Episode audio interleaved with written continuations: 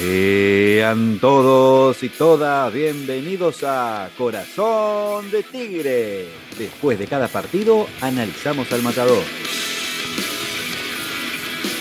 Gran victoria, ¿qué digo gran? Grandísima victoria en el cementerio de los elefantes.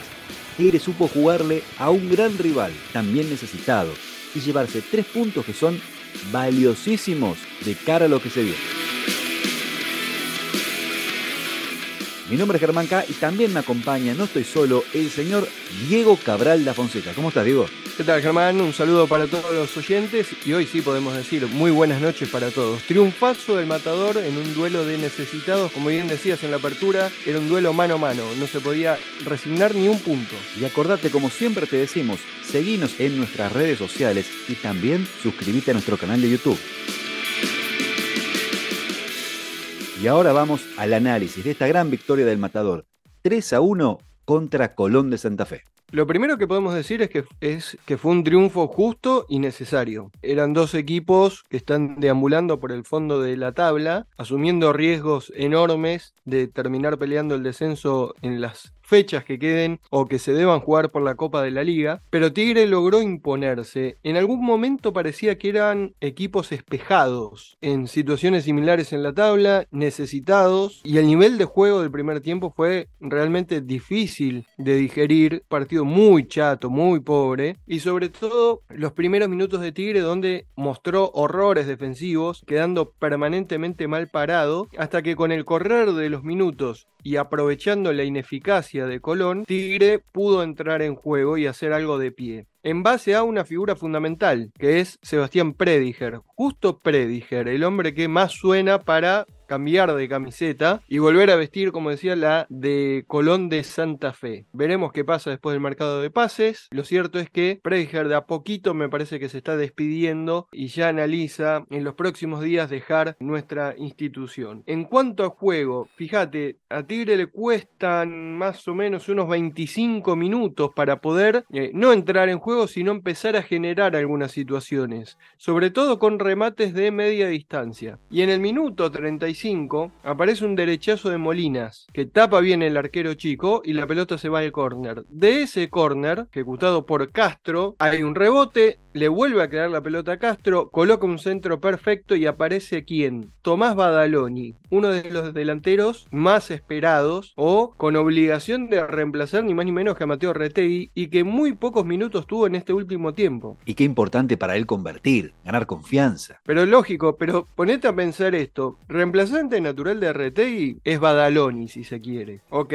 ¿cuántos minutos tuvo en estos últimos partidos? Ninguno. Y siempre estuvo jugando Flores en compañía o ocupando posiciones ofensivas. Entonces, si vos decís, necesito reemplazar el día de mañana a y ese día de mañana llegó y tu delantero a ocupar esa posición prácticamente no le diste rodaje. Bueno, hoy demostró en esa jugada que tiene algo interesante, una visión de cómo ganar y anticiparse de todas formas ante la floja salida del arquero, pero mostró algún movimiento. También tuvo otras que no estuvo fino, pero como bien decís, los goles dan confianza a los delanteros. Bueno, a base de goles esperemos que Tomás Badaloni empiece a incrementar ese ítem en su ficha y empiece a aparecer más seguido en la red, que obviamente Tigre lo va a necesitar. En el complemento, al minuto nomás Rojas tiene que tener una intervención, una salida poco ortodoxa, pero sirve para evitar el empate de Colón. Recordemos que Rojas en este caso fue reemplazante de Marinelli. ¿Seguirá Marinelli en Tigre? Esa es otra de las cosas que nos preguntamos. En principio parece que Sara lo pone en cancha para evaluarlo de cara al próximo torneo y ver con qué material cuenta para proteger nuestro arco. A los 7 minutos, o sea, muy pocos minutos del complemento, Armoa tiene una chance para empezar a liquidar el partido. Era ponerse 2 a 0. Tarda o duda a la hora de parar la pelota y rematar ante el cuerpo de Chico que evita la caída de su arco y después el rebote le queda a Alexis Castro que define de zurdo a cruzado y la pelota se va desviada. Dos minutos después, empate de Colón. Y ahí se nos quemaban todos los papeles porque nuevamente padecíamos que ante poca insistencia del rival nos volvían a convertir en este caso una mala salida de, una salida no salida, digamos, de Rojas, que arranca la carrera, se frena y sabemos que para un arquero eso es lo peor que puede hacer y llega Colón al empate. Diego, y yo creo que lo llegamos a mencionar, no me parece un arquero que esté a la altura, Rojas, no me parece que esté bien físicamente, me parece muy pesado, me parece corto de reflejos. Está para mí años luz de Marinelli. Lamentablemente hay que, hay que encontrarle la vuelta para que venga otro arquero, o Gómez Hert, o encontrar, porque la verdad que si no es Marinelli, estando Rojas, Sí, es, es llamativa su participación en la selección paraguaya, ¿no? Un arquero que prácticamente no juega, o sea, ha tenido dos intervenciones en Tigre que son el partido nefasto de Copa Argentina, donde si bien ahí no tuvo muchas intervenciones, pareció raro su desempeño a la hora de intentar atajar penales, en sus movimientos toscos, ¿no? Como decís vos, su condición atlética no parece la mejor, su condición física. Y bueno, de hecho hoy también se lo vio que tiene movimientos lentos. Es cierto, debe ser un arquero pesado, pero hoy alternó buenas y malas, ¿no? Terminó de convencer, me parece. Este, y bueno, Marinelli, esperando en el banco de suplentes, veremos, insisto, cómo seguirá su carrera. A los 19 minutos, en una jugada eterna apareció, porque tras un ataque de Colón, donde se reclamó un penal de Sebastián Prieto, Prieto gira con sus manos en la espalda, la pelota le impacta en sus manos, el árbitro dejó seguir la jugada, nunca se llegó a precisar o, a entrar en acción el trabajo del VAR y nunca se revisó la jugada y la jugada siguió y nunca se cortó, digamos, la pelota nunca salió, nunca se interrumpió el juego y finalmente deriva en el sector derecho del ataque de Tigre para que Garay coloque un centro y Armoa, con una aparición de fantasma, podríamos decir, le gana la espalda a su defensor y termina definiendo de cabeza y poniendo el partido 2 a 1. Un resultado que hasta ahí aparecía justo porque Tigre había tenido algunos intentos como para aumentar la diferencia y Colón quizás estaba llevando demasiado premio con ese empate. De todas formas, insisto, en el marco de un partido chato para abajo, te diría. Y sobre el final ingresa Agustín Cardoso y mete un golazo, con la intervención de los dos delanteros, que a priori o en principio tienen que reemplazar ni más ni menos que a Colidio y a Retei, convirtieron los dos pero además fueron partícipes de la tercera jugada, o mejor dicho, de la jugada del tercer gol de Tigre. Este, una jugada colectiva, asistencia de Armoa para Badaloni. Badaloni, en vez de buscar el remate de zurda, asiste eh, jugando la pelota hacia la media luna a Agustín Cardoso que con una definición soberbia, exquisita, el mejor estilo, no sé, te diría Ronaldo, pone la pelota con cara interna de pie derecho al fondo del arco, la verdad, un golazo de Agustín Cardoso para poner el 3 a 1, cerrar definitivamente el partido y Tigre consiguió tres puntos fundamentales en Santa Fe. Tigre metió la cabeza, estuvo metido en el partido y el fútbol no solo se juega con la cabeza, también se juega con los pies y así lo demostró Agustín Cardoso.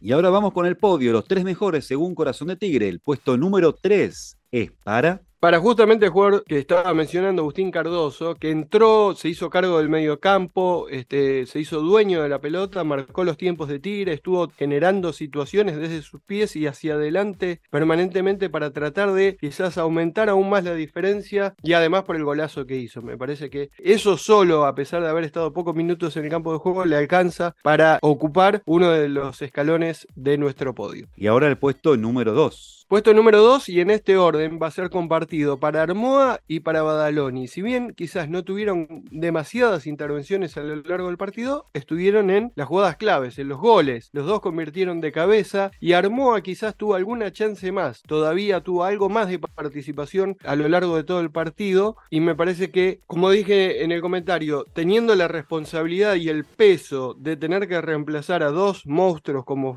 fueron por las campañas que hicieron y por la jerarquía y el talento que tienen Facundo Colidio y Mateo, Mateo Retegui, me parece que hoy se la bancaron jugando por primera vez juntos y reemplazándolos de buena manera. Así que para ellos el escalón número 2 de nuestro podio. Y finalmente el puesto número 1, me imagino quién puede llegar a ser. Volvió como en una época, el perro Prediger, el capitán de este equipo que hoy se la tuvo que bancar solo también en la mitad de la cancha porque tuvo de compañeros de, de línea media a Menossi por derecha, a Castro por izquierda, dos jugadores que no tienen gran intervención a la hora de cortar juego, tuvo que correr una barbaridad y también se animó por momentos a hacerse dueño de la pelota y a generar salidas desde el fondo. Inclusive tapó jugadas metiéndose entre los centrales, corrió por toda la cancha. Me parece que jugó un gran partido Sebastián Prediger y lo vamos a destacar entonces como el mejor jugador de Tigre en este partido. Y déjame decir algo, un mensaje. Perro, no te vayas, quédate a vivir en Tigre.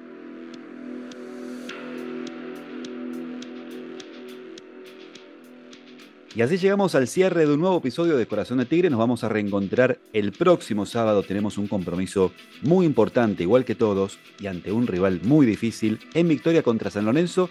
Es el sábado a las 8 de la noche. Fecha 27 y última, Germán, de este torneo. Tigre va a recibir a San Lorenzo en victoria en el Coliseo José de la Giovana a las 8 de la noche con el arbitraje de Andrés Merlos. Un partido en el cual Tigre deberá ganar para tratar de alejarse lo máximo posible del fondo de la tabla y empezar o encarar una Copa de la Liga con otra cabeza y con otras preocupaciones. Un partido que será difícil seguramente porque justamente enfrentamos a un equipo que estuvo peleando casi hasta las últimas fechas el campeonato con River. Para cerrar, hablamos de la reserva, que ya jugó su partido con San Lorenzo en condición de visitante, perdió 1 a 0 y el equipo de Chimi Blengio terminó ubicado en el torneo proyección en el puesto número 10. Buena campaña del equipo del Chimi Blengio que hay que marcar algo también. En, los últimos partidos no obtuvo grandes resultados, pero le faltaron muchos jugadores también, ¿eh? muchos jugadores que pasaron a integrar la nómina del equipo principal y no tuvieron participación en el equipo de reserva que dirige, eh, como digo, Juan Carlos Blengio. Y para destacar, hoy fueron los primeros minutos o empezó a sumar sus minutos en el primer equipo Mateo Cáceres, uno de los jugadores que más hemos marcado a lo largo de todo este torneo en el campeonato de reserva con altos rendimientos y siendo uno de los goleadores, eh, teniendo en cuenta que juega de número 8. Eso es para marcar también un volante con mucha llegada. Así que les mandamos nuestras felicitaciones a Mateo Cáceres por sus minutos en primera y también obviamente a Chimi Blengio y a todos sus dirigidos por esta buena campaña en el torneo Proyección. Nos vamos contentos. Nos vamos contentos esperando que el próximo sábado terminemos de redondear eh, este torneo en un semestre, se podría decir, para el olvido. Pero vamos a tratar de terminarlo de la mejor manera posible. Ojalá que sí. Hasta entonces.